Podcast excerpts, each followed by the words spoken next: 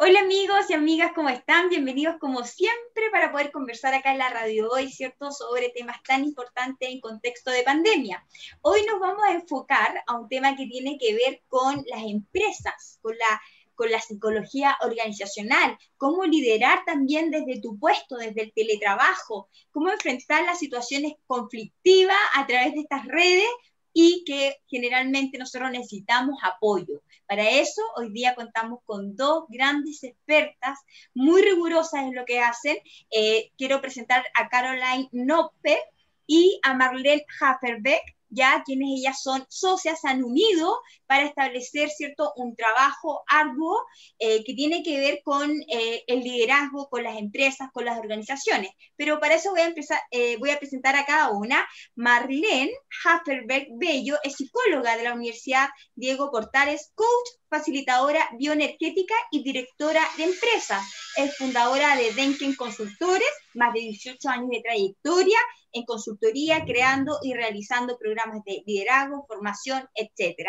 Y por supuesto, eh, su compañera también de trabajo, Caroline Nopel, socia directora de Denkel, psicóloga de la Universidad Diego Portales, diploma en cambio y desarrollo organizacional de la Universidad de Chile, diploma en Psicología Positiva y Bienestar de la Universidad Adolfo Ibáñez y claramente que también tiene otros títulos como certificación en Mission Posible, Manager Coach, etcétera. Bueno, ahí ustedes nos pueden también ir eh, comentando de su trayectoria, eh, también con una amplia, eh, digamos, eh, trayectoria, valga la redundancia, experiencia, más de 19 años de experiencia en cargos corporativos y como consultora organizacional en áreas de capacitación, desarrollo organizacional y selección en empresas de diferentes rubros. Eso es, eh, digamos, en términos generales, así que bienvenidas a ambas, hoy día liderando como mujeres, ¿cierto? El programa, eh, para que también hablemos de este tema ¿Cómo es que ustedes también se unen en virtud de esta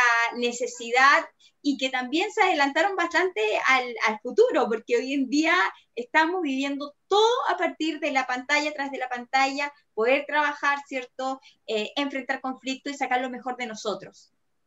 Le doy la palabra por muchas para que cuente. Sí. Muchas gracias, Pirine. Muchas gracias por la invitación y también por esa introducción que hiciste de nosotras. Eh, la verdad es que estamos muy contentas de, estar en este espacio y, de, poder también aportar en lo que, eh, de partir de lo que nos apasiona, lo que nos gusta y en lo que también eh, sabemos, dada la trayectoria y esa cantidad de años que, han estado como al, servicio de, poder trabajar y entregar valor en las organizaciones tanto privadas como, como públicas. Y tal cual como, como tú dices, sí, hoy, el, hoy en día el tema eh, de las organizaciones, el tema de, liderazgo está mm, más en boga que nunca, sobre todo en situaciones de crisis, que es donde, donde más se pone en, en jaque, digamos, todos los, los, recursos que tenemos disponibles, tanto eh, recursos humanos de personas, como también recursos de esto, que, que estamos viendo acá como recursos también tecnológicos. Y una de las cosas que tuvimos que hacer como todos adaptarnos, ¿no es cierto?, a esta nueva realidad virtual, de poder conectarnos desde cualquier lugar del mundo, desde cualquier espacio a través de este sistema virtual. Cosa que nos une, ¿no es cierto?, pero también tiene sus complejidades, ¿no?, como lo que vamos a hablar también hoy día. ¿No es así, Caroline? Sí, así es. Yo creo que, que, es un momento, como decía Marlene, en que se ha puesto eh, prueba muchas cosas y, la capacidad de adaptación que tenemos como personas y como organizaciones para poder enfrentar estos, estos nuevos desafíos. Pero nuestra mirada es esa, de, de invitar a las organizaciones y de apoyarlos a que lo vean como desafíos en lo que se puede crecer como organizaciones y también como equipos de trabajo.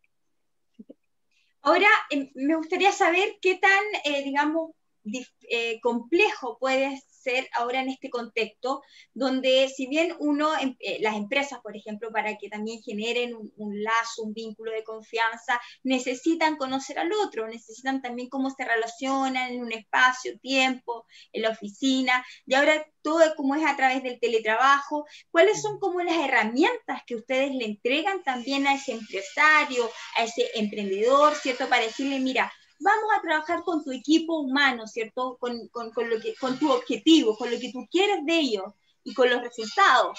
Entonces, ha cambiado ahora también la forma también de poder ir trabajando con el otro, con el empleado y el empleador, por decirlo así?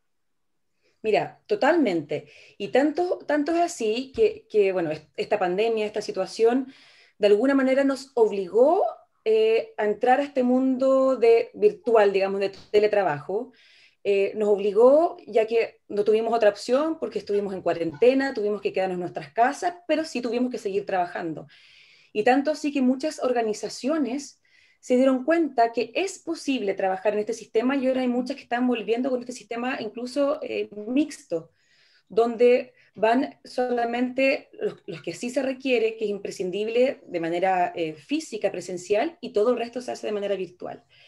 Y, al principio fue muy complejo, Pierine. Uno, por esto de la cercanía, de que se pierde todo esto como del, contacto, ¿no? De, ir a tomarse un café, de, de, si yo tengo una pregunta, la otra persona está accesible, voy a su oficina, mm. nos juntamos a conversar.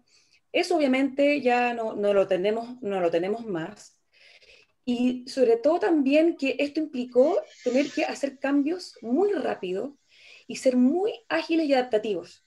Imagínate lo que significa hacer un cambio con una tremenda organización, con todas las áreas de la organización, áreas que antes muchas veces trabajaban en silos, cada una trabajaba, ¿no es cierto?, con su propio foco. Imagínate el esfuerzo y el desafío que implicó seguir trabajando de manera conjunta, unida, colaborativa, además estando físicamente separado.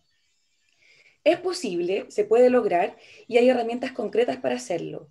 Hoy en día, eh, la, fortuna que tenemos y los recursos que tenemos de, manera eh, online, lo virtual, permite hacer reuniones a distancia, pero reuniones con las mismas características que pudiera tener yo con mi equipo de manera presencial.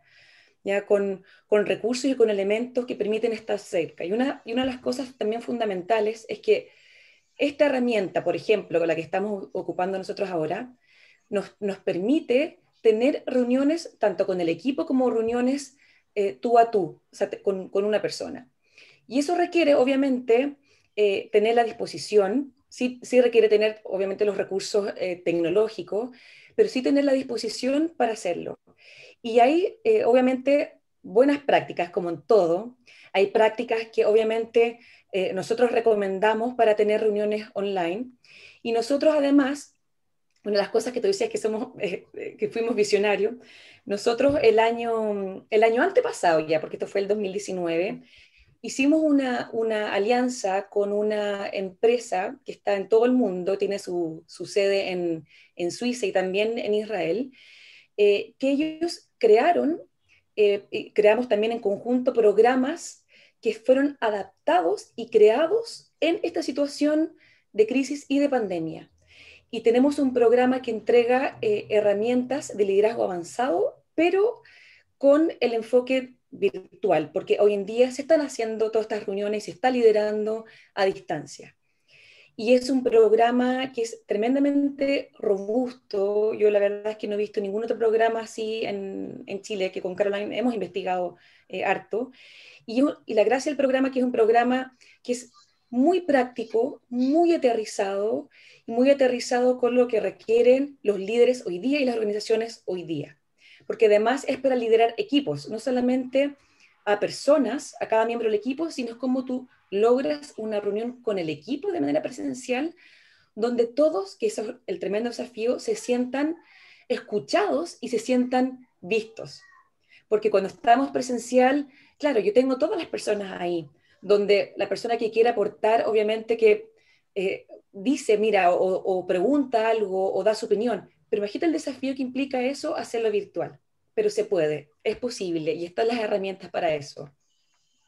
Y, y en el caso, bueno, claramente que es un escenario que tiene muchos desafíos porque es ir adaptándose a cada empresa, tiene que ver con la educación, con la cultura, ¿cierto? De esta e, nueva era digital otros tienen más destrezas con las tecnologías. Y ahí, eh, Caroline, te quería preguntar cuáles son esos desafíos que tienen también ustedes como, como empresarias, como psicólogas también. Porque si bien una psicóloga organizacional trabaja a full con sus clientes, pero también tiene que ver la personalidad, el tono, la dinámica, el ritmo, cómo trabajan, no estresarlos más de lo que pueden estar. Y por otro lado, llegar a la meta, que es lo que se quiere hacer sin la frustración. Exacto, sí. E, es un gran desafío trabajar con, distintas organizaciones, distintas culturas, em, pero la verdad que eso es lo enriquecedor de este trabajo y por lo menos lo que nos motiva en el día a día, ¿no es cierto? Poder aportar a diferentes organizaciones. Em, y, y, cómo llegamos a estas organizaciones? La clave es la cercanía, escuchar, comprender eh, y apoyarlos en el desafío en el día a día. Como Marlene mencionaba antes, esta pandemia también ha hecho de que muchos temas se hagan más evidentes y más visibles ahora, como la capacidad de ver al otro, de escuchar al otro. Eh, pero yo te diría que la clave es, si bien nosotros tenemos nuestros programas, como los que mencionaba Marlene, de, news, o también tenemos metodologías como ALOS, eh, que, que fomentan la inteligencia relacional, eh, la clave es conocer bien a nuestros clientes, entender bien en qué requieren apoyo em, y, adaptar nuestros programas y nuestras metodologías a esos requerimientos y apoyarlos en este desafío que tiene que ver con también para las empresas es cómo escuchas a tus equipos, cómo comprendes el contexto, sobre todo ahora en pandemia, cómo comprendes el contexto individual que cada persona de tu equipo está viviendo y cómo eso afecta el estar presente, realmente presente, eh, poder centrarte en el trabajo y por lo tanto obtener los resultados. Entonces, yo creo que la clave de nuestro trabajo es eso, entender bien eh, el mundo que vive cada uno de nuestros clientes, cada una de las organizaciones y ayudarlos también a ellos a comprender el contexto en que están hoy con sus equipos y entregarles herramientas que respondan a ese contexto de cada persona de sus equipos para poder en el fondo yo creo que, la clave hoy es cómo escucho al otro y cómo logro a través de distintas herramientas eh, mantenerlo involucrado, motivado, eh, comprendiendo lo que le pasa y también orientándolo hacia dónde tenemos que ir como organización, porque el primer shock fue, ¿qué hacemos hoy con esta crisis? ¿Hacia dónde vamos? Entonces, es clave ahí en el liderazgo poder contener también y eh, orientar y dar directrices que dentro de la incertidumbre que hay, hay directrices a corto plazo que se pueden establecer que también ayudan a que ese nivel de incertidumbre se, se mantenga en un, un, nivel un poquito más bajo.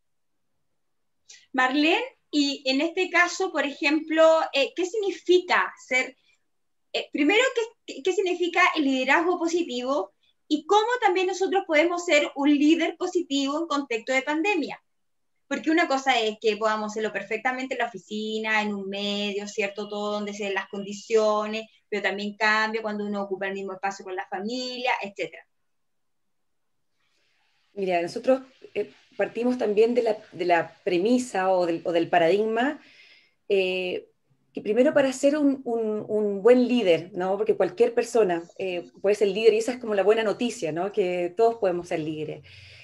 pero partimos también como este paradigma de que primero tengo que conocerme a mí mismo. Eh, esto del, autoliderazgo eh, no solamente es una frase, sino que es una convicción. Em, e, entender lo que me pasa a mí, entender lo que estoy sintiendo para poder conectar y comprender lo que le pasa al otro es, clave. ¿no?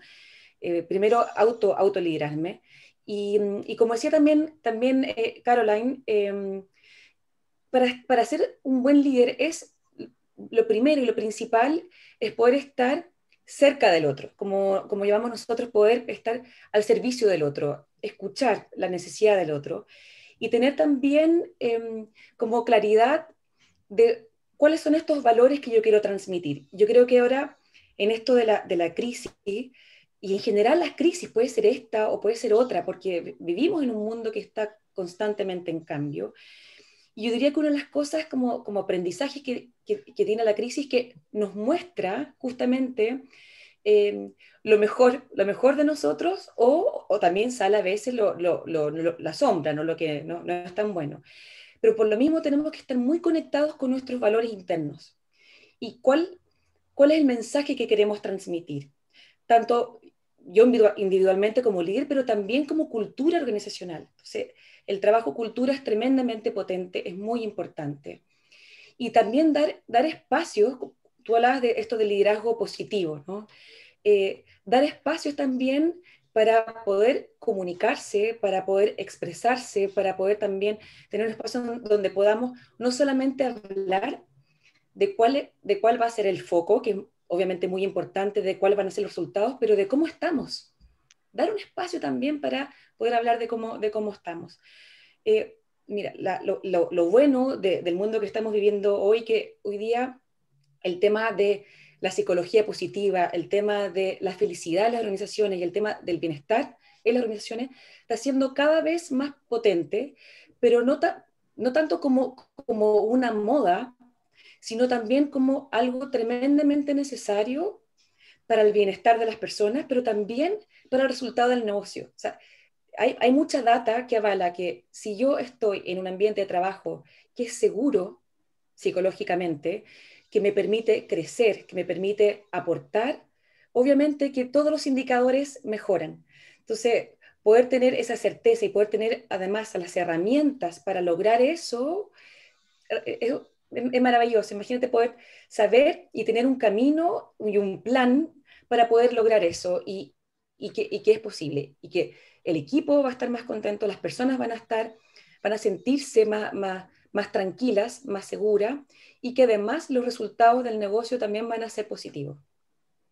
Perfecto. Ahora les dejo una pregunta a las dos claramente para que puedan compartir desde su experiencia. Eh, la realidad o haciéndole un escáner también a los equipos, a las empresas, a las organizaciones, a los emprendimientos en Chile, ¿qué es lo que nos falta también? Autoconfianza, que, por qué tenemos que estar esperando a ver si el jefe se ríe, si le gusta esto, como que está siempre esa inseguridad, eh, siempre está como, hay como un, miedo, entonces no sé qué falta fortalecer dentro de los equipos de trabajo y también por otro lado de las personas que llevan, ¿cierto?, todo lo que es el, trabajo íntegro, los que uno de alguna otra forma denomina jefes, que deberían ser líderes para que te acompañen también en, ¿cierto?, en la labor, pero también que puedan confiar en ti y, deriven, que no esté esa, esa, presión que porque más te llaman creen que mm. te van a estar controlando o vas a tener mejores resultados. Entonces, haciendo como un, un, un, plano general, ¿qué, ¿cuál es la realidad en Chile y qué es lo que debemos a preocuparnos a, que, a trabajar? Porque el, la alta mm. tasa de despido es, es muy cruel y son mm. excusas pero mínimas Mm. Mira, yo creo, yo creo, y, ahí voy, a darle también el paso a Carla, que también ella tiene su, su, visión, ¿no? Eh, yo creo en las cosas fundamentales que hemos visto, Pirine, y que, y que lo hemos visto también en, nuestras reuniones con los clientes, uno es el tema de la confianza. Mm. Y, y, que en general en Chile estamos viviendo un bajo nivel de confianza que se ve a todo nivel. Y una cosa que también nos falta mucho es tener conversaciones tener conversaciones y, bueno, ¿para qué hablar de las conversaciones difíciles? Que las conversaciones difíciles las, las, las, peloteamos, no las tenemos, pero conversaciones también con respecto a, eh, con respecto a futuro, con respecto a lo que queremos, con respecto a eh, lo, lo, que, lo, que va, lo, que va, lo que va a ocurrir, cómo vamos a avanzar. Y dar espacio también para poder co-construir con el equipo, no tener miedo eh, a preguntarle al equipo hacerle preguntas y cómo podemos construir en, conjunto esta nueva fase y tener encuentros y tener conversaciones. Yo creo que una vez que esto se empiece a hacer y que tengamos además las herramientas para hacerlo, va a aumentar la confianza y eso hace que, que, todo, todo sea más rápido. Obviamente una, una organización, da lo mismo cual sea, que tiene altos niveles de confianza, va a ser una organización menos burocrática, va a ser una organización con menos control y con mayor creatividad, con mayor también libertad para poder aportar, para poder generar valor, para poder dar mis ideas y poder construir. Yo creo que eso es fundamental y es lo que hemos visualizado también, sobre todo el año, pasado. Sí, yo, yo quiero agregar, Pierine, que, que, es verdad, tiene que ver con, con, la dinámica que se da entre ambas partes, ¿no? No es solo el, trabajador, no soy solo yo la que tiene que tener mayor confianza y mayor autogestión, que claramente aporta, pero tengo que estar en un ambiente laboral que potencie que yo pueda mostrar mis fortalezas, que potencie que yo pueda aportar desde los lugares que voy identificando donde puedo aportar.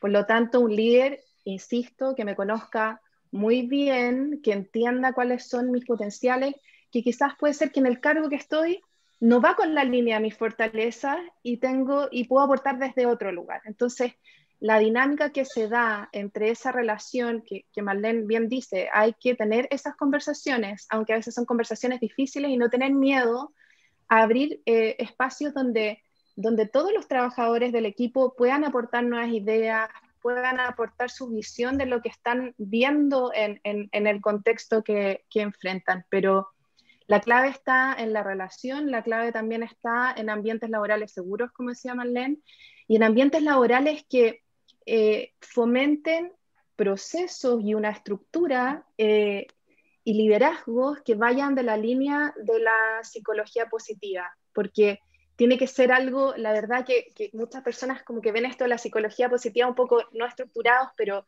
se requiere transformación cultural, se requiere que la estructura converse con los procesos que se quieren fomentar y con cómo potenciar a que cada persona de la organización sea vista, sea valorada y tenga el espacio de aportar desde sus potencialidades. Perfecto, bueno, eh, nos quedan muy poquitos tiempos ya, eh, como pasa el, este espacio, muy rápido por, también por el contenido que es muy válido y riguroso. eh, volando, sí. Sí, increíble. Sí, muy rápido. Lo, lo, ya los 28 minutos llevamos conversando. Pero les quería, como para ir cerrando, invitarlas a ustedes, a Marlene y a Caroline, con una reflexión, con, con un tema también de, de, cómo enfrentar la situación desde casa, desde como funcionario, como jefatura, eh, también y que nos inviten a sus redes sociales, a donde podemos encontrar la página web, ¿cierto? Para que sepan también qué es lo que hacen ustedes, qué ofrecen como recursos, etcétera. Bueno, eh, partiendo con lo último, con lo último, bueno, nuestra, nuestra página web es Denken Consultores, denkenconsultores.cl. Eh, ten, tenemos eh, también eh, Instagram, Facebook, que aparece toda nuestra página web, ahí van a encontrar también todos los, todos los enlaces. Y yo diría acá como, como mensaje, Pirine, y yo creo que también tiene que ver con lo que por lo menos lo que hemos aprendido yo personalmente con, con Caroline, que aparte de ser socias somos, somos grandes, grandes amigas y que, y que también hemos vivido crisis, crisis importantes, eh, y que yo siento que, que sí tenemos, y, y, y, lo siento que lo tenemos como cultura, no solamente Denkin, sino como no, nuestra cultura, tiene que ver con la resiliencia, ¿no? Tiene que ver con, con esto de, de, de que frente a las crisis es cómo encontramos nuestros recursos internos y recursos internos que a veces no, ni siquiera sabíamos, sabíamos que existían. Y, y así como, como esta, esta pandemia desafió a muchas organizaciones, también nos desafió a nosotros de empezar a hacer las cosas distintas, esto es como de pensar fuera de la caja, eh, no solamente de, de, de, hacer todo virtual, sino de también ser humildes, ser humildes en, en, en general de, de, todo lo que hay que aprender, de que a veces necesitamos a otros, necesitamos trabajar de manera colaborativa, necesitamos también generar alianzas, generar redes y, creo que eh, para salir de cualquier crisis, el, el trabajo colaborativo, el, el tener como una, un propósito, un propósito grande, yo creo que es lo que hace to, toda la diferencia y, mm, creer que, esto que, estamos haciendo eh, es importante y que tiene un propósito grande y que obviamente tenemos que trabajar de manera mancomunada. Eh, yo creo que ha sido un aprendizaje desde distintas dimensiones, desde lo humano, desde lo físico, como dices tú, esto de, de trabajar desde nuestra casa, con nuestra familia, y, y, bueno, y la invitación es esa, es como mirar estos recursos internos que tenemos y desarrollar todos nuestros talentos y sacar la, mejor versión de nosotros mismos para esto que se viene. Así que muchas gracias, Pierine. Gracias por este espacio. Comparto, comparto absolutamente con, con Marlene lo clave que ha sido la, resiliencia eh, y los vínculos. Porque, eh, y lo importante el autoconocimiento, por supuesto, donde nosotros brillamos en el fondo y, qué obstáculos son los que tenemos que, ir enfrentando. Eh, pero esto es muy evidente el tema de la necesidad de los vínculos, ¿no? Eh, para poder enfrentar estas crisis es muy distinto si hemos logrado tener vínculos saludables, o sea, también lo vemos en las organizaciones con que, con que trabajamos, en Chile, las organizaciones que se han preocupado más de fortalecer vínculos, de los que hemos conversado antes, la verdad que han, han podido enfrentar la, crisis de, de, mejor manera. Y, y, el último mensaje también es, es llamarlos al, al, autocuidado y al cuidarnos entre todos, al, al tener esa mirada en, en, que tenemos que tener espacios de escucharnos a nosotros mismos, de autocuidarnos, el, eh, como también decías, Pierine, el trabajo pasó a la casa, a nuestro espacio personal, entonces cómo cuidamos también ese espacio, cómo eh, establecemos algunos filtros que nos permiten eh, cuidarnos a nosotros mismos o con quienes vivamos. Em, eso también es muy importante y al cuidarnos entre los equipos de trabajo, entre las amistades, entre las familias, ese, es un llamado que, quiero dejar, ¿no? dejar de vernos, no dejar de vincularnos y, de escucharnos y estar atento al otro. Tal cual. Bueno, les quiero agradecer y hemos conversado hoy con Caroline Nopel y además Marlene Hafferbeck, ambas psicólogas, ¿cierto?, de la Universidad de Evo Portales, tituladas, se han especializado, se han desarrollado en el mundo, eh, por supuesto, organizacional, desde la psicología positiva, liderazgo positivo, etcétera. Así que ya ahí compartimos también su página web para que la puedan visitar y nosotros nos vamos despidiendo porque ya vienen más invitados, una pausa musical y muchas gracias también a ustedes. Muchas gracias a ti, que estés muy bien. Gracias a ti, Pierine. Gracias. gracias, que estés bien. Chao, gracias.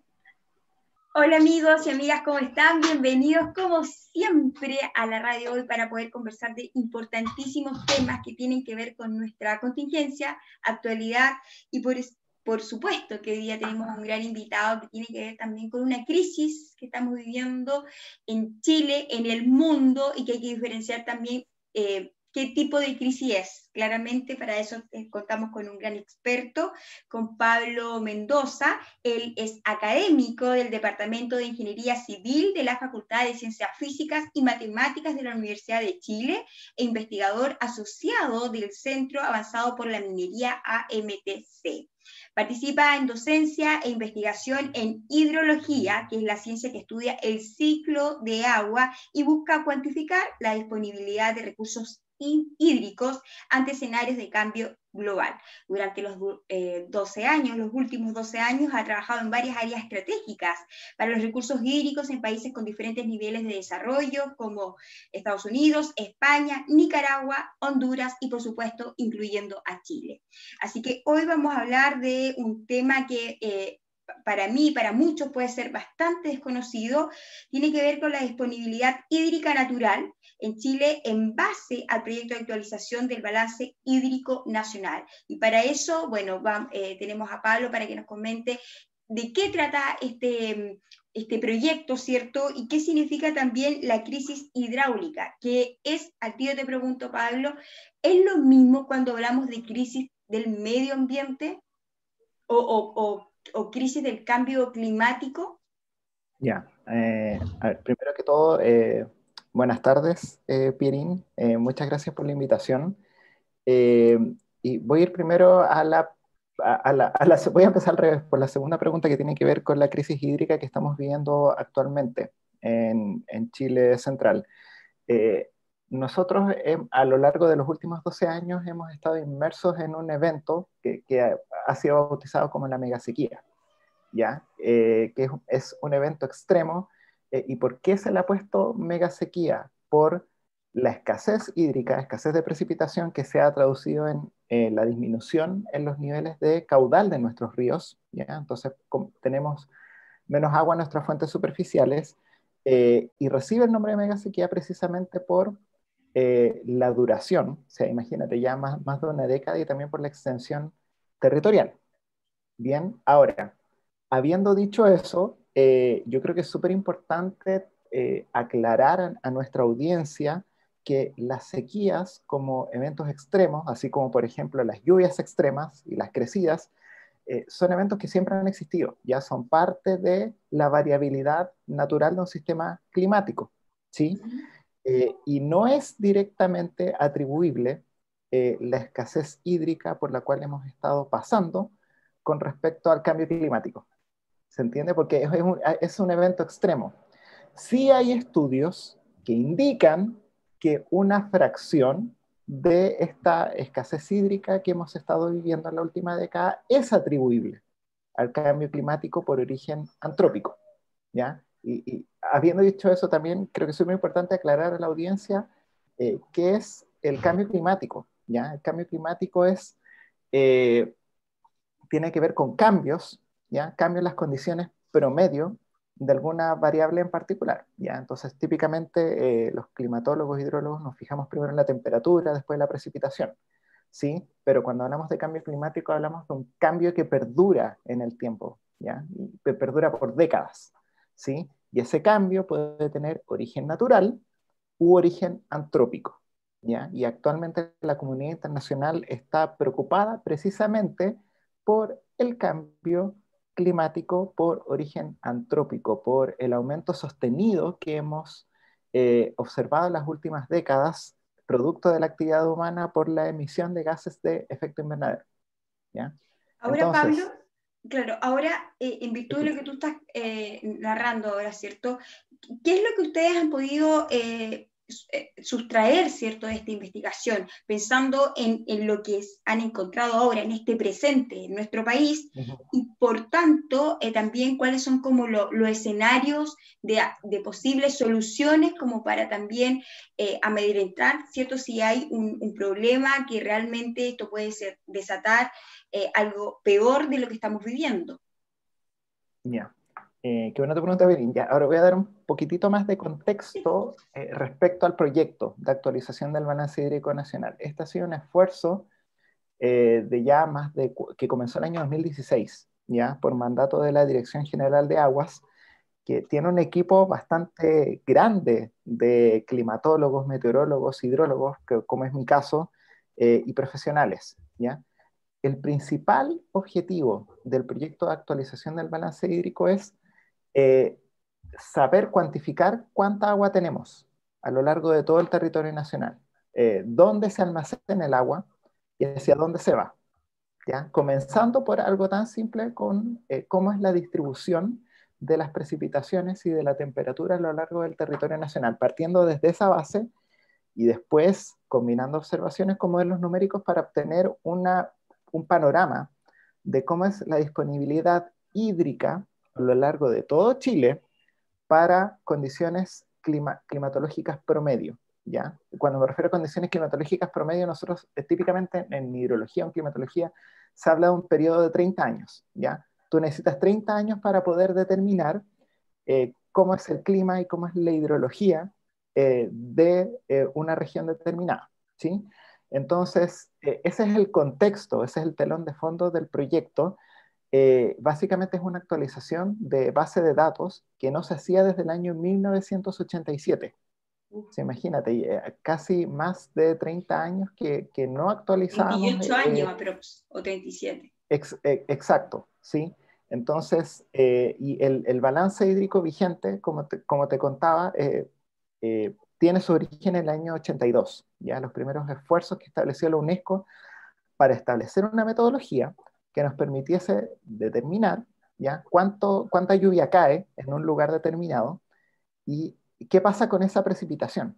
¿ya? ¿Qué fracción llega finalmente a la sección de un río y qué fracción se devuelve hacia la atmósfera, por ejemplo, de la evaporación? ¿ya? Esto para dar un poquito de contexto de cómo se relaciona el proyecto con el ciclo del agua. Ya no es más que caracterizar cómo es el ciclo del agua a lo largo de todo el territorio nacional. ¿sí? Entonces, eh, yo creo que eh, el primer gran resultado que nos ha entregado el proyecto es entender precisamente cómo es el ciclo del agua a lo largo de Chile. ¿ya? Si llueve 100, eh, ¿qué fracción de eso finalmente llega a los ríos? ¿ya? Y es agua que nosotros tenemos disponibles para eh, distintos usos. ¿ya? Para consumo humano, uso industrial, minería, lo que, lo que los humanos necesitemos. ¿ya? También el proyecto del balance hídrico nos ha permitido entender dónde están los principales almacenamientos de agua a lo largo del territorio nacional.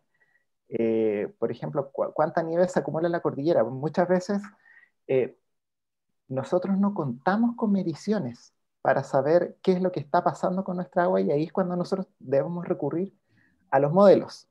¿ya? Y los modelos no son más que una simplificación de la realidad. ¿Sí? Entonces, eh, hemos podido también entender cómo es la diversidad de nuestras cuencas, diversidad desde el punto de vista climático, eh, fisiográfico, ¿sí? Eh, y también, bueno, yendo más al, tema de los análisis duros, que al final siempre nos preguntan por el tema de los números, ¿ya? Eh, el análisis dentro del periodo histórico, ¿ya? Que nosotros tenemos como base, que va del año 1985 al 2015, nos ha permitido determinar que efectivamente ha habido una disminución de la disponibilidad hídrica, disminución del caudal medio anual en los ríos de Chile central, que dependiendo de la ubicación, eh, los números pueden fluctuar entre un 13 y un 37%. ¿ya? Eso es lo que hemos visto en, los últimos 30 años. ¿sí? Eh, y eso ya nos da eh, una alarma de que hay, hay una tendencia, ¿ya? junto con tendencias a los aumentos de la temperatura, a la baja de la precipitación, eso finalmente se está traduciendo en menos agua en nuestros ríos. ¿ya? Eh, ese yo diría que es un primer resultado importante. Ahora, un segundo eh, ejercicio que nosotros eh, hicimos por mandato de la Dirección General de Aguas es analizar cómo va a ser la disponibilidad hídrica a mediados del siglo XXI. ¿ya? Cuando nosotros buscamos realizar esa caracterización estamos hablando de proyección. ¿Te fijas? Entonces utilizamos, combinamos datos de escenarios, escenarios sobre cómo va a ser el futuro, básicamente las narrativas de cambio climático. ¿ya?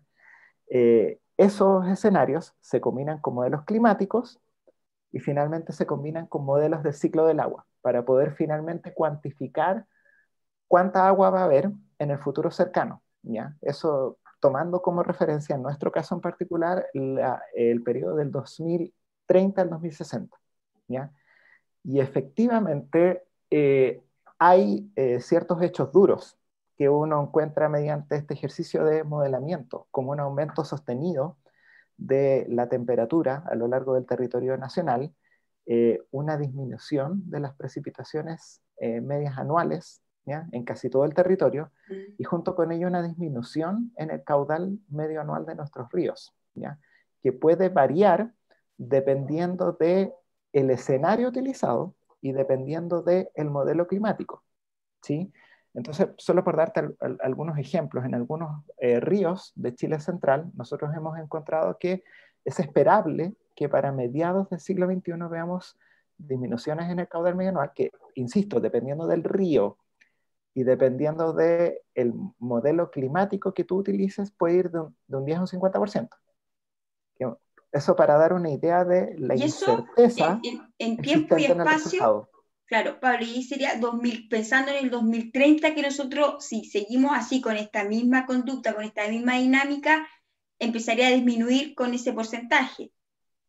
Entre 30 y 37% o más. O sea, Claramente, pero disculpa, sigue nomás con, con, el, con el análisis de lo que, lo que han encontrado. Sí, eh, a ver, esto es para, eh, esa es una disminución comparando dos promedios climatológicos, ¿ya? No es un pronóstico, no, no, quiere decir que el 2030 vamos a tener un 60% menos de caudal ah, anual. Nosotros estamos comparando periodos climatológicos, condiciones promedio del 2030 al 2060 versus condiciones promedio de 1985 al 2015. ¿Sí? Ese es el ejercicio. Eh, ahora, ¿por qué cuando eh, te di números te di un rango? Eso es para dar una idea también a la audiencia de la incertidumbre que hay respecto al dato duro, ¿ya? y es un problema eh, el tema de la incertidumbre es algo inherente de la problemática que se está abordando. Si al final el tema de cuantificar recursos hídricos, sobre todo ante escenarios climáticos futuros, es un problema científico en el cual toda la comunidad internacional está trabajando activamente ya para poder caracterizar esa incerteza y disminuirla, ya y así poder eh, programar mejor, planificar mejor el uso de nuestros recursos hídricos para el futuro.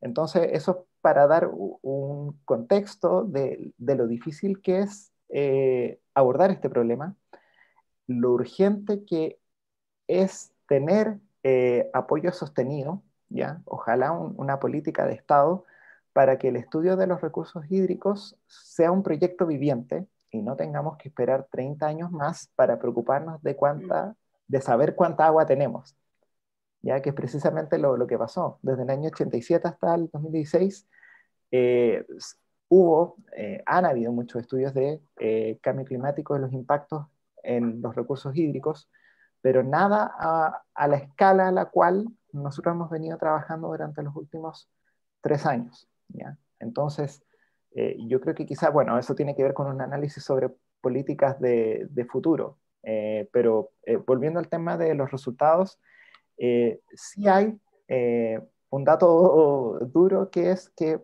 eh, se proyecta que si siguen las emisiones tal como están, obviamente vamos a tener menos agua, no solamente desde el punto de vista de caudal medio anual, sino que también la estacionalidad del ciclo del agua se verá afectada. ¿ya? O sea, imagínate, vamos a tener más temperaturas en el futuro, cuando tengamos lluvias en el invierno, van a ser lluvias más cálidas, por lo tanto vamos a acumular menos nieve en la cordillera, ¿cierto? Lo que es gravísimo, ¿ya? Porque después eh, eh, eh, la nieve para nosotros es el oro blanco, es el agua. La fuente para nuestro Exacto. Exacto, cuando después llega, perdón, para terminar la idea, cuando después llegan el septiembre, octubre y empiezan a aumentar las temperaturas, nosotros básicamente nos alimentan, nuestros ríos se alimentan de los deshielos. Entonces es fundamental acumular eh, agua en la cordillera, en el manto anival. Y eso sí, eh, eh, esa es otra implicancia, algo que se verá afectado. ¿Y, qué pasa? bueno, nos falta otra, no sé si ahí están todos los, digamos, los resultados más importantes que ha arrojado el estudio hasta ahora, y cómo, siguiendo con la otra, la otra pregunta, retomándola, eh, ¿qué es lo que, además de estas eh, políticas ¿cierto? de Estado, que es importante que existan eh, apoyos de sustentabilidad para poder ¿cierto? generar una conciencia y, qué vamos a hacer de aquí a, si llegamos a tener esta, esta situación, sea mucho más alarmante? Pero ustedes ahí, con, con todo el equipo inter interdisciplinario que, han podido generar este estudio, eh, ¿cómo, ¿cómo, nosotros podemos revertir esta situación? O sea, en este momento, ¿qué se puede hacer para ir avanzando? desde lo más urgente a lo más prioritario.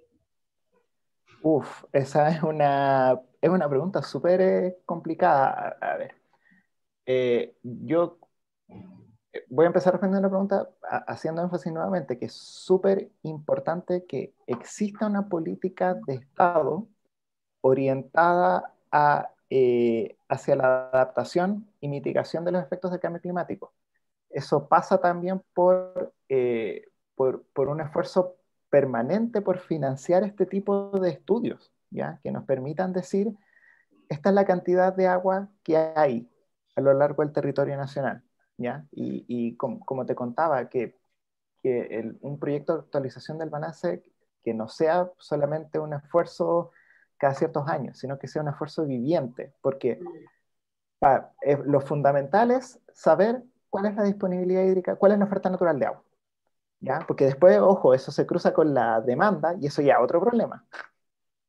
¿Cierto? Eso ya se escapa eh, de lo que es Em, eh, de los alcances de este proyecto en particular. ¿ya?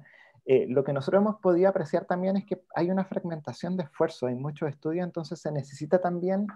Eh, Unirlos, integrarlos. claro, una integración más continuidad también. Mm. otro aspecto que nos parece urgente tiene que ver con las mediciones de agua.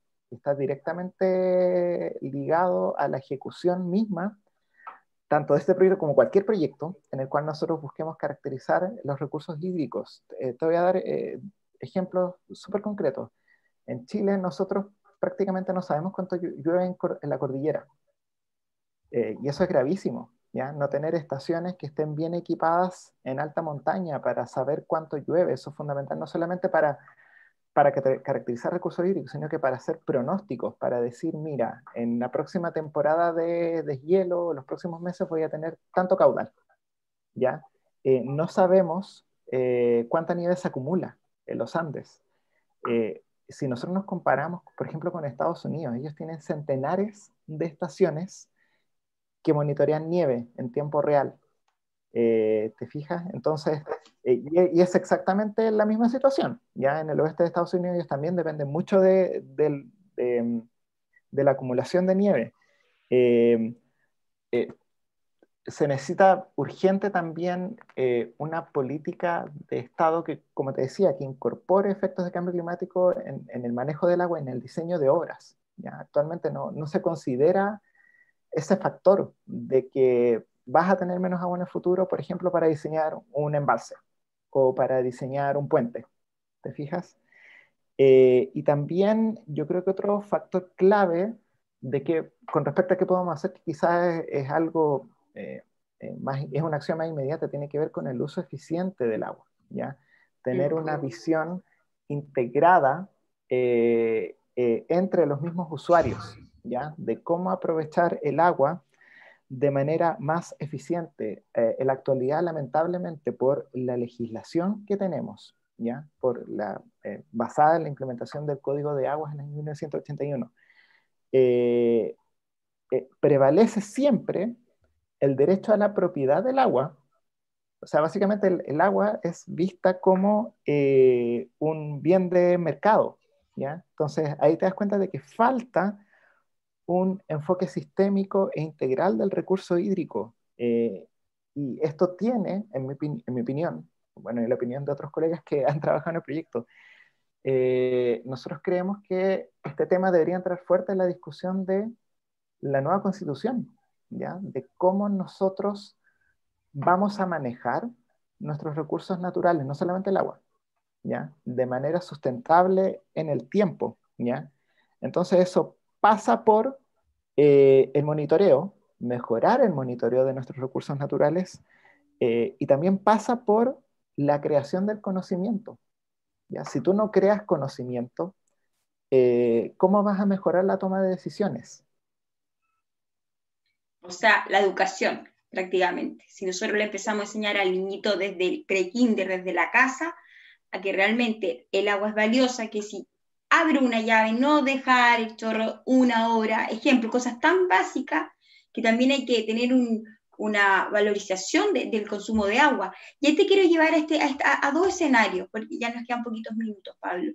Eh, primero que todo, ¿qué países modelos exitosos nos existen hoy en el mundo, así yo sé como Canadá, tú recién lo mencionaste, Estados Unidos, que realmente hay una legislación de conservar el agua, ¿ya? Eh, porque en algún momento en Canadá pasó que ellos, bueno, tienen una riqueza, ¿cierto?, de, de agua, de fuentes, porque eh, de hecho dentro de su legislación ellos tienen que países aliados que le piden agua en caso de crisis, si es que llegase a pasar.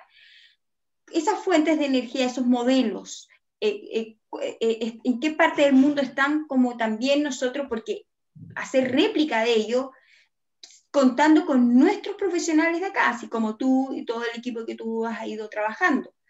eso es por un lado. Y dos, em, ¿qué pasa con, en, Chile con las personas que yo me he dado cuenta que llegan, ponen una piscina en su casa de tantos metros cuadrados y nadie les dice si pueden tener dos, tres, cuatro, cinco piscinas y cambian el agua cuando quieren.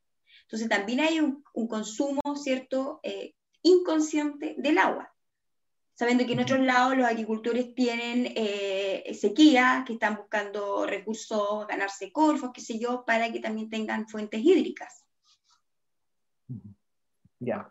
ok, voy a ir a tu primera pregunta, que creo que es un poquito más fácil que la segunda, porque la segunda tiene que ver al final con el comportamiento humano. Eh, y esto que tú mencionas de, de la conciencia por el uso del agua, eh, al final es algo que tiene que ver con el comportamiento humano independiente de si estamos en China, en Corea, en Estados Unidos. ¿ya? Eh, respecto a países modelo, es difícil eh, no creo poder darte una respuesta, ¿ya? En, un contexto de cambio global, ¿ya? Por la sencilla razón de que la problemática eh, está afectando al planeta completo, ¿ya? Es el sistema, eh, el sistema planetario el que es, el cual, cuyo clima, ¿ya? Se espera que cambie y que produzca distintos efectos, no solamente respecto a eh, la disponibilidad hídrica, sino que también, por ejemplo, a la ocurrencia de eventos extremos, ¿ya? como sequías y crecidas. Em, entonces, eh, al final, cuantificar recursos hídricos, tanto en clima, eh, en condiciones, para condiciones históricas como ante escenarios de cambio climático, es una problemática que como comunidad internacional hemos estado abordando en las últimas décadas. ¿ya? Eh, yo creo que eh, acá en Chile no, no, tenemos nada que envidiar a otros países del mundo en cuanto a capital humano. ¿ya? Eh, y en ese sentido yo me siento bastante orgulloso de, del equipo que ha venido trabajando en, en la actualización del balance hídrico nacional.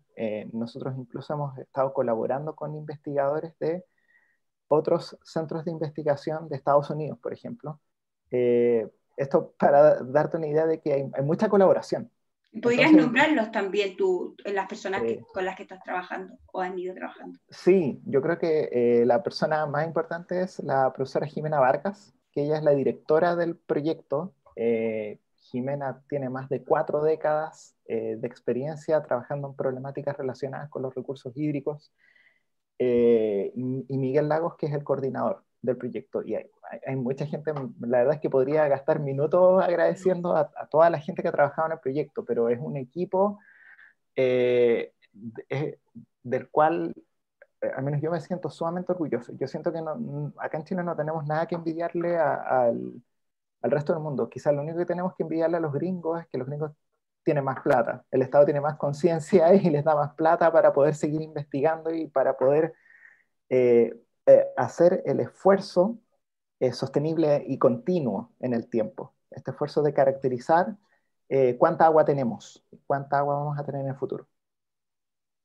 Perfecto. Bueno, y ya me respondiste igual la segunda pregunta que en relación a la conciencia y el comportamiento humano con el uso del agua. Así que claramente tiene que ver con la educación, tiene que ver también con, con las políticas que hay en nuestro país y, la, y, también los castigos, o sea, también hay que tener un límite. De, de hecho, en, Japón hay cuánta agua uno puede consumir al, agua, al, al, al día si no hay una multa, si te pasas de eso, a ese nivel.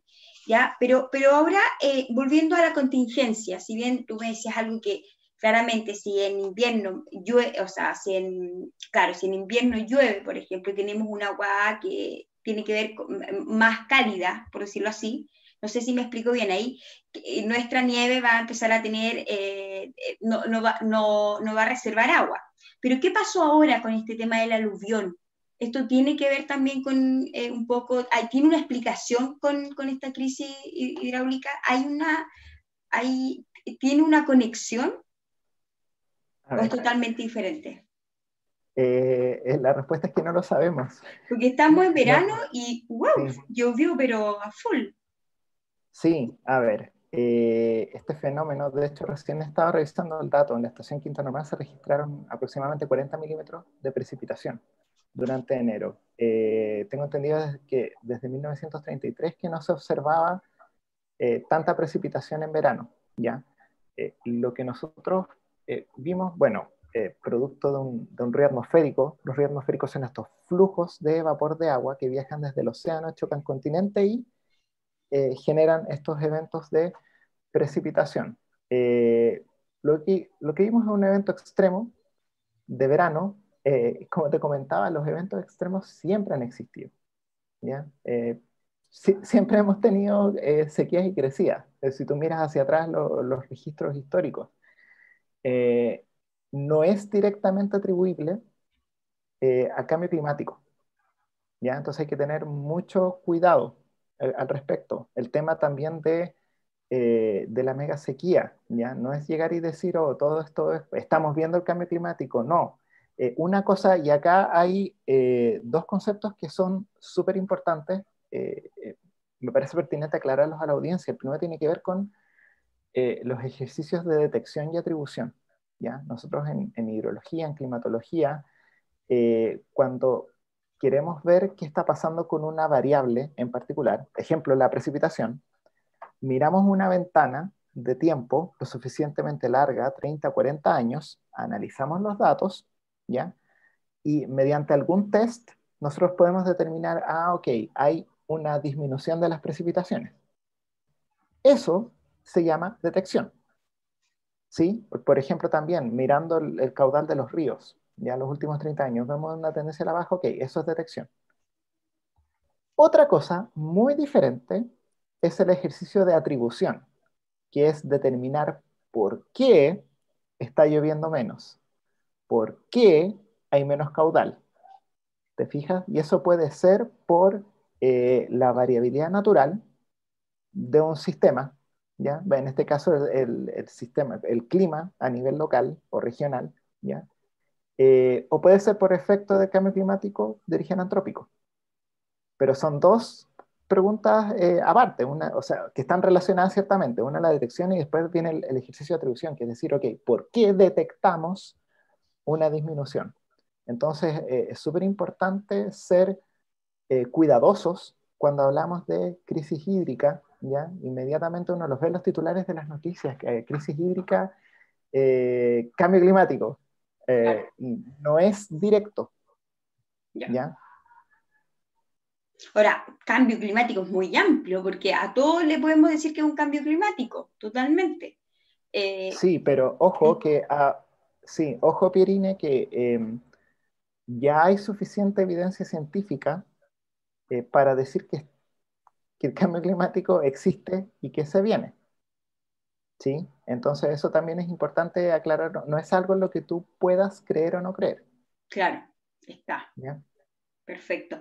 Pablo, eh, para finalizar ahora el espacio, nos quedan 30 segundos, me gustaría saber por qué es tan importante que este tipo de estudios, así como tú has participado y todo eh, este cuerpo docente de la Universidad de Chile, y me imagino que en Estados Unidos también con otros organismos, instituciones, eh, por qué es tan importante visualizarlo, por qué también generar financiamiento también para este, tipo de, estudios, apoyos, recursos, eh, eh, de todo nivel en, nuestro país, porque son, ustedes son académicos expertos, que, de verdad son temas que son súper sensibles y como tú dices, eh, muchas veces se tergiversa la información y a todo lo meten en un, en un mismo saco y finalmente no tienen nada que ver. Entonces, ¿por qué es tan importante? ¿Por qué es tan relevante? Como que quisiera que te tomaras el micrófono y, como si te estuviera escuchando un, ministro, alguien que de autoridad, de poder, ¿cierto?, que pueda tomar decisiones a nivel país. Ya, em, creo que esto tiene que ver con eh, la creación de conocimiento. Eh, el conocimiento es, eh, desde nuestra perspectiva, es la base para poder tomar decisiones informadas sobre algo tan importante como el agua. no podemos dar por garantizado que en 10 años más vamos a poder abrir la llave del grifo y vamos a tener agua. Eh, entonces, eh, el conocer, el estudiar, el cuantificar y monitorear la situación actual es fundamental para poder tomar mejores decisiones en el futuro.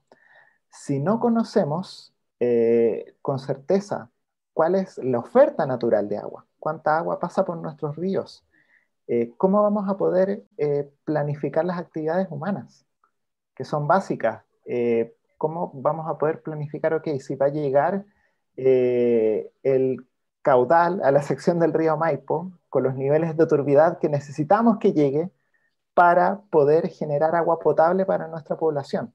¿Ya? ¿O cómo sabemos que vamos a tener la cantidad suficiente de agua para actividades agrícolas, ¿ya? Y por lo tanto, eh, para la industria alimentaria. Eh, eso es una, el primer paso, saber cuál es la oferta natural. Segundo paso, hacer un uso eficiente y consciente del agua, ¿ya? No podemos desperdiciar, no estamos en condiciones de desperdiciar el agua, ¿ya? En las próximas décadas eh, se vienen duras para Chile respecto al tema hídrico. Entonces, me parece fundamental tomar conciencia y que hay una política de Estado respecto al agua, respecto a una planificación sustentable de nuestros recursos hídricos. Perfecto. Y, y, cuéntame, ¿dónde pueden saber más o buscar más del proyecto para las personas que lo puedan leer y ver la, la descripción del proyecto, el contexto, los desafíos, etcétera? Ya. Nosotros tenemos un sitio web eh, balancehídrico.uchile.cl, donde tenemos descripciones eh, bastante generales del proyecto y también tenemos eh, enlaces a, los, a los informes y otros documentos que pueden ser de interés para el público general. Perfecto, bueno, y vamos a poner la página también para que puedan entrar. Eh, les quiero contar que hemos estado conversando con Pablo Mendoza, él es académico del Departamento de Ingeniería Civil de la Facultad de Ciencias Físicas y Matemáticas de la Universidad de Chile e investigador asociado del Centro Avanzado por la Minería AMTC. Eh, bueno, les hemos dicho que ha participado en varias investigaciones y por supuesto durante los últimos 12 años ha trabajado en varias áreas estratégicas para los recursos hídricos en países con diferentes niveles de desarrollo incluyendo Chile, Estados Unidos, España, Nicaragua y Honduras.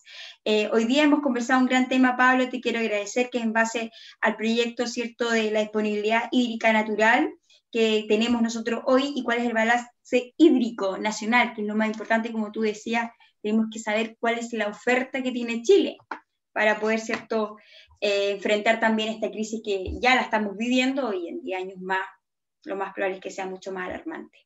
Muchas gracias por tu tiempo, eh, por contar también con tus conocimientos. Te felicito, una persona muy joven y con todas las capacidades también para poder transmitir esta investigación que de verdad hoy día es un gran tema. Gracias. Muchas gracias a ti, Pierina, por la invitación y también gracias a, a las auditoras y auditores por su atención. Bien, nosotros nos vamos a una pausa musical y ya regresamos con un invitado más eh, que tiene que ver con la salud. Así que pronto eh, se conecta y ya seguimos. Hola amigos y amigas, ¿cómo están? Bienvenidos como siempre, ¿cierto?, a la radio hoy para poder conversar de temas que tienen que ver hoy día con nuestra contingencia.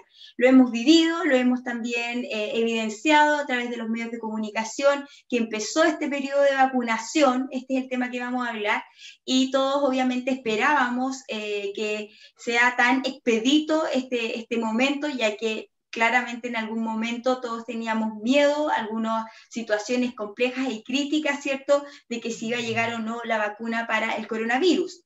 Eh, debemos eh, mencionar claramente que hace poco el ministro de Salud, Enrique París, informó a, todos los medios de comunicación que desde el jueves pasado ya se han vacunado más de 5.090 trabajadores de la salud pública y privada del país con quienes comenzamos la vacuna contra el COVID-19 ¿ya? Y del total de 2.936 lo hicieron en la región metropolitana y además en la región, eh, eh, en la región del Biobío 710 y 1279 en el resto, entre ellas Magallanes. Así que bueno, les quiero contar que acá tengo una gran invitada, por supuesto, del área de la salud, quien ha estado muy vinculada y muy cerca también del tema de la vacunación. Ella es Catherine Hernández Ponce, enfermera del CEPAM Labranza del Departamento de Salud Municipal de Temuco. Labranza forma parte, es una comuna que forma parte de la región de la Araucanía, muy cerca de Temuco, así que ahí está concentrada también una población de personas mayores y para eso tenemos a Catherine para que nos pueda comentar, ¿cierto? Eh, acá, eh, ¿en qué ha consistido esta vacuna? ¿Cómo ha sido este proceso, Catherine? Hola, buenos, buenos días. Bueno, eh, nosotros como Temuco, eh, región de la Araucanía, partimos este jueves también, 3 de febrero, con la vacunación eh, del SARS-CoV-2, en este caso la vacuna Sinovac, que fue la que llegó a la región.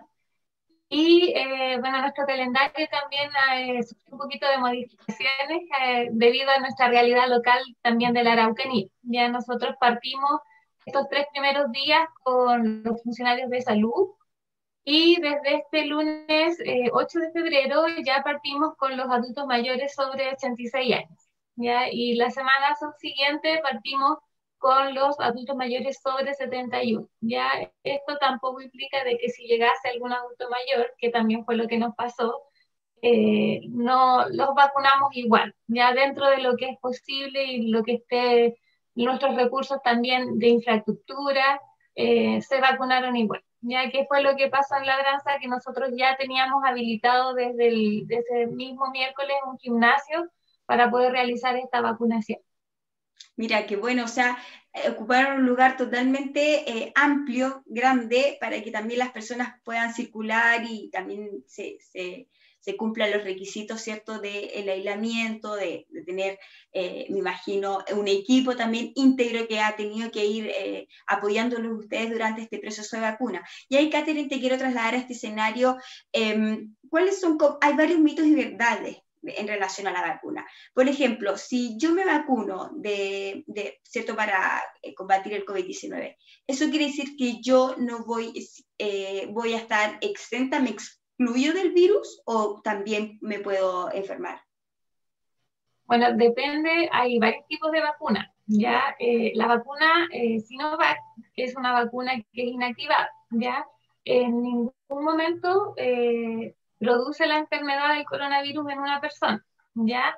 Y su efectividad es con la segunda dosis. La, la, vacuna Sinovac tiene un esquema que es a los 0 y a los 28 días. O sea, con la primera vacuna o la primera dosis que yo recibo, yo solamente alerto a mi sistema inmune como diciendo, uy, hay algo que está ahí, eh, tengo que generar inmunidad y con la segunda dosis yo ya completo esa inmunidad. Entonces, desde la segunda dosis ya es efectiva que eh, no me pueda enfermar o no voy a tener eh, reacciones graves a la enfermedad. Ya en este caso, la vacuna Sinovac eh, se, se, caracteriza por tener un 100% de efectividad en las enfermedades graves por el virus SARS-CoV-2 y un 70% de efectividad en los síntomas leves. O sea, me podría dar COVID-19, pero va a ser muy leve y no voy a tenerla, y lo más probable es que no caiga al hospital.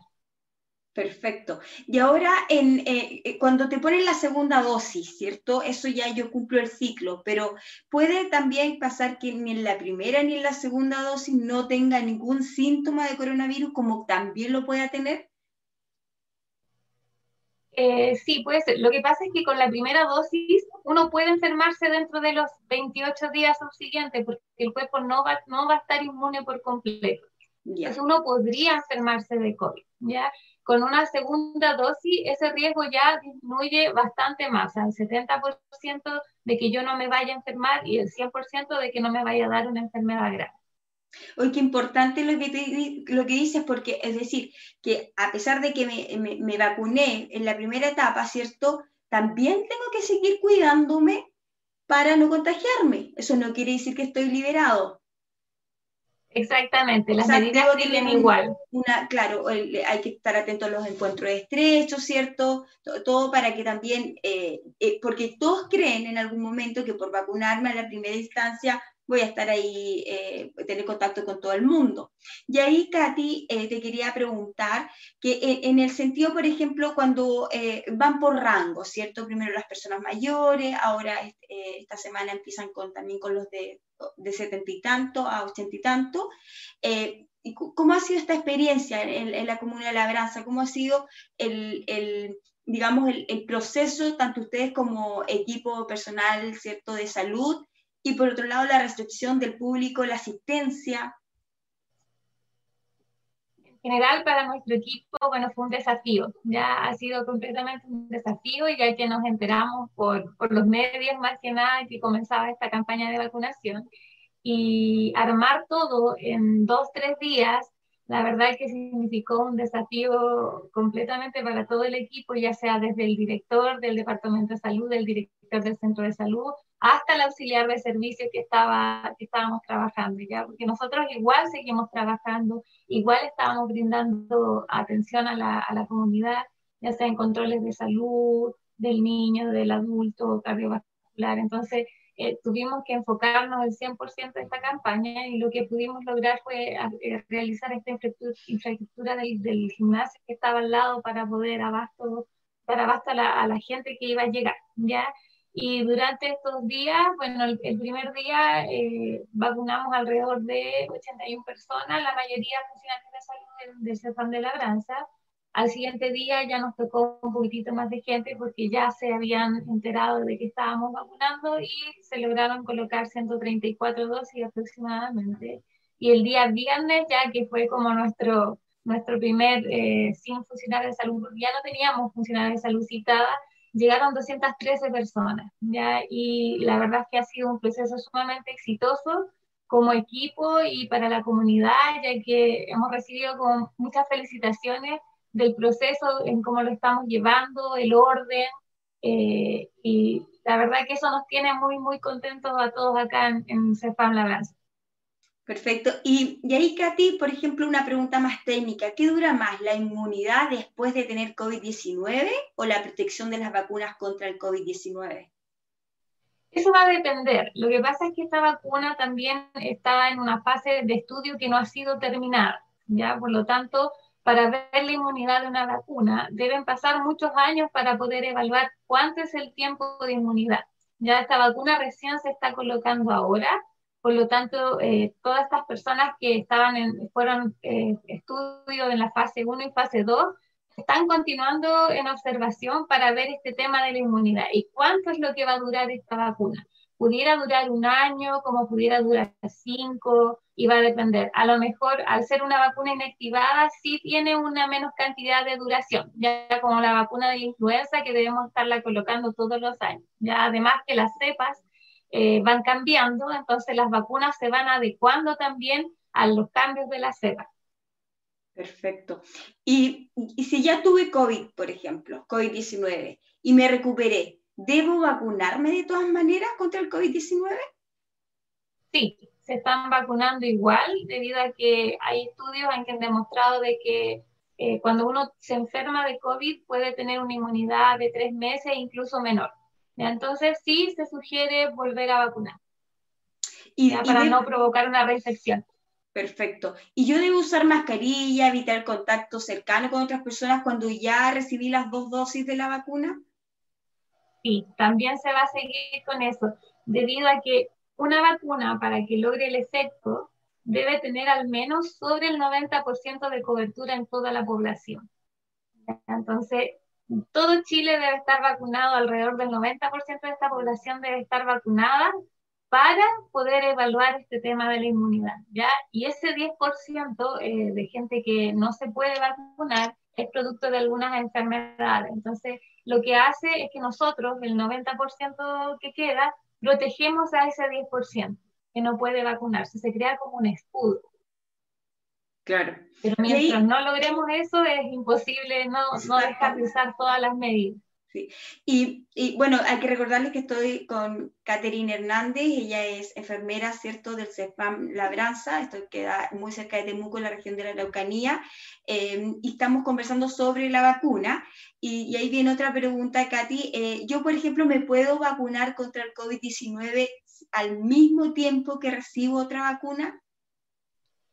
Eso está, eh, por el momento no, ya hay que esperar 14 días antes, o sea, no debo recibir ninguna vacuna 14 días antes de recibir la de Sinovac o cualquier otra vacuna del, de coronavirus. Y después tampoco puedo recibir otra vacuna dentro de esos 14 días posteriores. Esa es la sugerencia, más que nada es para observar eh, algunas reacciones adversas ¿ya? Y que sepamos bien qué vacuna es, ¿ya? Si no, podríamos atribuirla a otra. Perfecto. Me imagino que al final de este proceso ustedes van a tener también ya una estadística en, en relación a cuántas personas se vacunaron, cuántas no, porque hay un, un, un tiempo también límite, decir, ya bueno, los que no se vacunaron ya no se vacunaron, o esto va a estar todo el año abierto para el que se quiera vacunar. Yo creo que va a estar todo el año. Mientras no logremos el porcentaje que, bueno, el, gobierno tiene una, un objetivo de un 80%. Ya, mientras no se logre este 80%, la campaña va a seguir. Así funcionan todas las campañas, ya no se cierran hasta que se logra el objetivo. Perfecto. Y, y, y en el caso de, de, la brasa, el comportamiento ha sido bastante positivo. La gente ha ido, a pesar de estos dos primeros días, ¿cierto? Que ustedes han experimentado, eh, ha ido temprano, más tarde, hay una hora peak, por ejemplo, que es la, más, la menos recomendable ir cuando hay mucha gente, fila, eh, etcétera. ¿Qué se recomienda? En general, en la mañana, cuando partimos, ya hay fila. Ya, ya hay una fila, entonces ahí sí se nos atocha un poquitito entre que nos tenemos que, nosotros llegamos más temprano siempre, eh, pero igual se genera una fila. Lo que no queremos es generar filas, sobre todo para los adultos mayores, ya, porque ellos vienen con, con un acompañante, vienen a veces con silla de ruedas, con eh, apoyo, entonces eh, no queremos generar filas. Y a esa hora, pero se llena un poquitito más y después durante la mañana es fluido. No hemos tenido como mayor problema de, de filas. Tenemos varias salas de espera, la idea es que si tenemos más contingencia igual, si llegara a, a generar más gente desde el día lunes, eh, vamos a poner sillas afuera, estamos consiguiendo toldo, todo lo que sea posible para que esta espera sea más amena y no tengan que estar eh, de pie al sol con calor eh, los adultos mayores. Claro. Y, poniéndonos en el otro escenario de las personas que tienen duda de vacunarse, que no se quieren vacunar, ¿cierto? Porque tienen sus propias ideologías también y pensamientos. Respetando eso, ¿qué puedo hacer yo también para protegerme y no contraer el COVID-19 hasta que pueda vacunarme, hasta que yo decida vacunarme? es una decisión que también hay que respetar. Entonces, ¿cómo puedo yo también ir generando el autocuidado? El autocuidado se genera, bueno, con el buen uso de la mascarilla, el lavado de manos, el evitar el contacto con, con grupos o la familia, igual que a veces eh, uno tiende a, salir y a juntarse. Eso yo creo que es lo, lo más importante. Todos los casos que hay eh, prácticamente ya no son tan laborales, sino que son contactos eh, que se han generado dentro de la misma familia. ¿ya? Yo me junté con mi cuñado, con mi sobrino, con, y dio positivo. Entonces hay, que extremar esas medidas. O si yo no me voy a vacunar, debo ser consciente que voy a tener que cumplir, y, vacunado igual voy a tener que cumplir estas medidas al, al pie de la ley. Es decir, así como cuando, cuando, una persona está vacunada, ¿cierto? Con las dos dosis, igual debe seguir cuidándose, porque todos estamos experimentando si uno se puede haber un recontagio, un rebrote, etc. Pero pero, ¿qué pasa con las personas que ya tuvieron el COVID-19? Si se quieren vacunar bien y si no lo hacen, bueno, eh, tienen que seguir cuidando claramente. Pero eh, lo hemos visto en algunas personas acá a nivel nacional que sí, les, sí se volvieron a contagiar, a pesar de haberlo tenido, en contexto de que el virus muta. Pero eso es muy frecuente, de, de que, por ejemplo, si mi hermana tuvo COVID-19 y yo me junto con ella y la saludo, etc., eh, ¿me podría contagiar a mí igual? o yo mejor prefiero eh, mantener la distancia. Si ella se contagió y ya está sana, no debiera volver a contagiar al menos que se reinfecte. ¿Se podría reinfectar una persona que tuvo sí, COVID? Se puede, sí, se puede reinfectar. Son poquitos los casos, son muy, muy poquitos, la verdad, pero sí se han visto, sí se han visto reinfección. Perfecto. Y, y, ahí, Katy, te quería preguntar, cuando yo me voy a vacunar, que es la, la pregunta del millón, ¿qué, ¿qué, hago? ¿Tengo que tomar agua antes? ¿Tengo que tomar desayuno? ¿Tengo una vida normal de pre y post vacuna? Antes de la vacunación en realidad no hay ninguna, ningún cuidado. Ya uno puede ir a vacunarse si no tiene que estar enfermo. Ya esa sí es una de, la, de, de las... Enfermo como cualquier enfermedad aguda, aguda, fiebre o tener síntomas, tos, eh, al haberse sentido mal el día anterior, ya la idea es no ir con alguna enfermedad que sea del momento, ¿ya? Aquellas personas que tienen sus enfermedades que son crónicas, están compensados, no hay ningún problema. Si están con su tratamiento, están al día con sus controles, no hay ningún problema en que puedan vacunarse. Cuando uno se refiere a enfermedad aguda, es como del momento. No esté enfermo del, del estómago, eh, no esté congestionado, ya al menos que sea alérgico y que siempre esté congestionado y esté en tratamiento, ¿ya? Eh, generalmente la única contraindicación para la vacuna es eh, presentar estar con una enfermedad aguda y o tener fiebre, ya que en ese caso lo que uno hace es esperar a que esa persona se recupere para poder recibir su, su vacuna. Perfecto. ¿Y qué pasa con, la, con las mujeres que están embarazadas, que van a tener a su hijo ya tienen entre 8 y 9 meses, también como para las, las prematuras que ya tienen 2, 3 meses, y versus también para las mamás que están amamantando? ¿Se pueden vacunar ellas? Así como categorizando.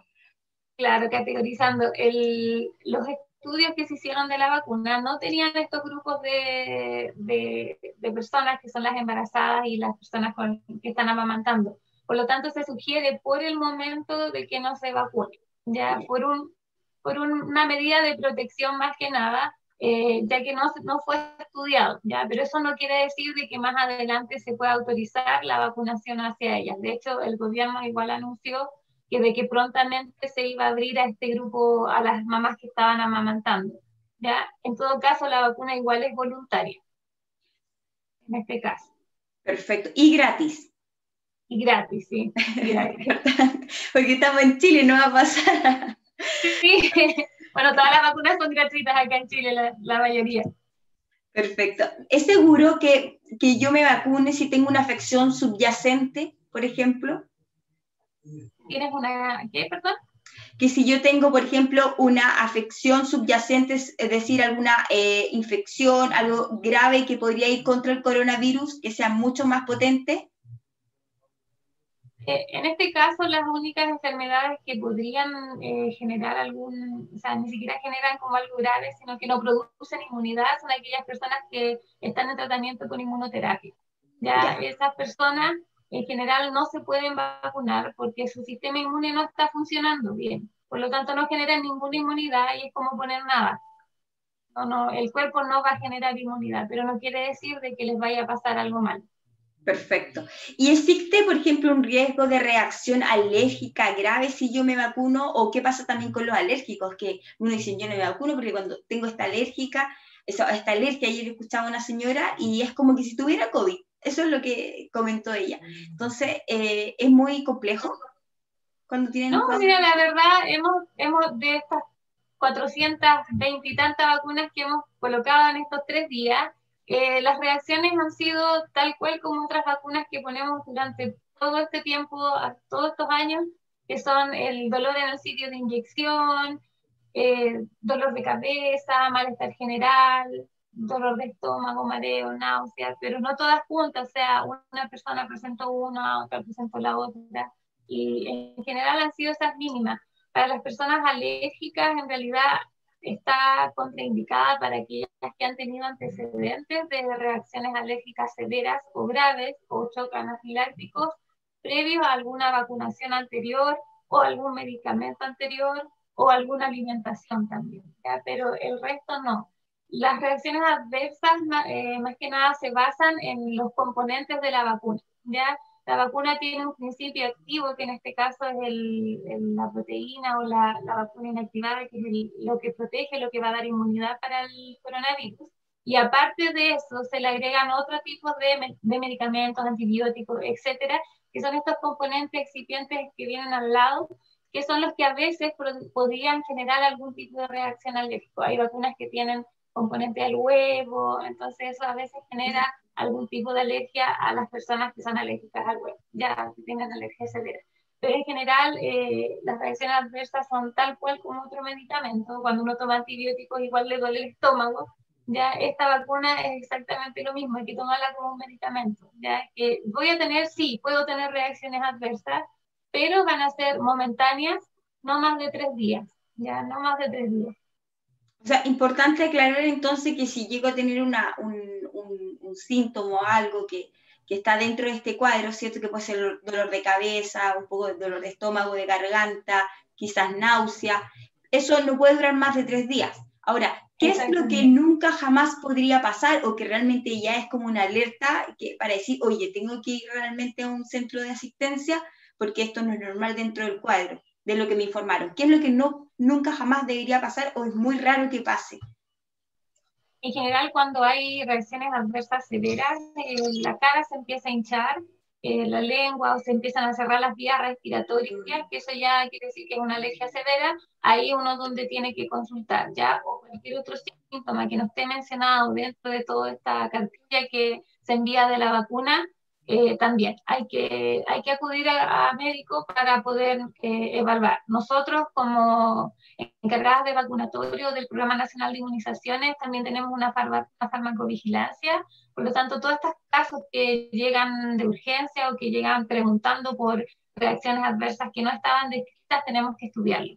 Tenemos que estudiarlo, tenemos que enviar el informe, eso se manda a Santiago, al ISP, y ellos nos piden más datos y nosotros tenemos que hacer un seguimiento a la persona hasta que esté de alta. Perfecto. Y bueno, ya hemos completado el tiempo, se nos ha ido volando prácticamente con esta interesante conversación con Catherine Hernández, enfermera, ¿cierto?, del CEPAM de Labranza, ubicado en la región de la Araucanía, muy cerca, a 15 kilómetros, ¿cierto?, de Temuco, eh, donde debo reconocer que es un lugar bastante lindo, eh, con mucha naturaleza, lo conozco, eh, mi padre vive muy cerca, así que prácticamente sé que también ustedes han tenido un proceso bastante exitoso, la gente ha salido bastante contenta con, con toda la dinámica que han podido generar. Y ahí para ir terminando, eh, Katy, me gustaría que le puedas dar también un mensaje a la, a la audiencia, a las personas, ¿cierto? Que, que la, la, vacuna es un, un, tema que también que tiene que ver con nuestra inmunidad, hay detrás un esfuerzo, hay, hay un tema totalmente de conciencia con... Eh, eh, y, y, no otros motivos, sino que principalmente para poder proteger a la población. Sí, en general eh, me ha emocionado mucho esta campaña, mucha gente se ha emocionado recibiendo la vacuna, porque para ellos es un símbolo de esperanza y para nosotros igual, ya de poder salir adelante de toda esta pandemia, el poder... Eh, evaluar nuestras vidas también, porque mucha gente se ha ido producto de esta enfermedad, a lo mejor no cercana, pero sí hemos sufrido y vamos a seguir sufriendo quizás por cuánto tiempo todo lo, lo que esto va, va, a llevar a cabo. Por lo tanto, las vacunas son seguras, las vacunas llevan mucho tiempo en, nuestra, en nuestra vida y han logrado eh, cosas que ningún otro medicamento ha logrado. ¿Ya? Y si yo quiero o no quiero vacunarme, eh, yo los invito a que puedan estudiar, que puedan acercarse a la información que es realmente recomendada para poder tomar una buena decisión. Ya las decisiones se basan en el, en, en el, riesgo versus el beneficio que yo voy a percibir por una vacuna. Ya es lo mismo cuando nos enfermamos y tomamos un antibiótico. Yo quiero recuperarme, pero no importa si me duele el estómago, ya durante toda esa enfermedad. Ya, entonces es, es, lo mismo acá. ¿Qué es lo que yo quiero lograr? Y no solamente pensarlo en uno, porque esto, las vacunas no solamente me van a proteger a mí, sino que yo estoy protegiendo al vacunarme a mí, estoy protegiendo a mi familia, a mi entorno, a mi población, a mi comuna, ya, a mi región, a todos. Ya, yo protejo a todos. Perfecto, bueno, muchas gracias también por, por tener también el espacio, el tiempo de poder contribuir con tus conocimientos, con tu práctica, con, con este proceso tan importante también a nivel país y, internacional. Todos estamos en, esto mismo de, poder vacunar y que la población ojalá termine con, liberémonos de, de, de este virus, de este COVID-19. Pero bueno, eh, nosotros ya nos vamos despidiendo, eh, muchos saludos por allá, Katy, y por supuesto que cuentas con el espacio para ir siguiendo y narrando y contando cómo van los procesos.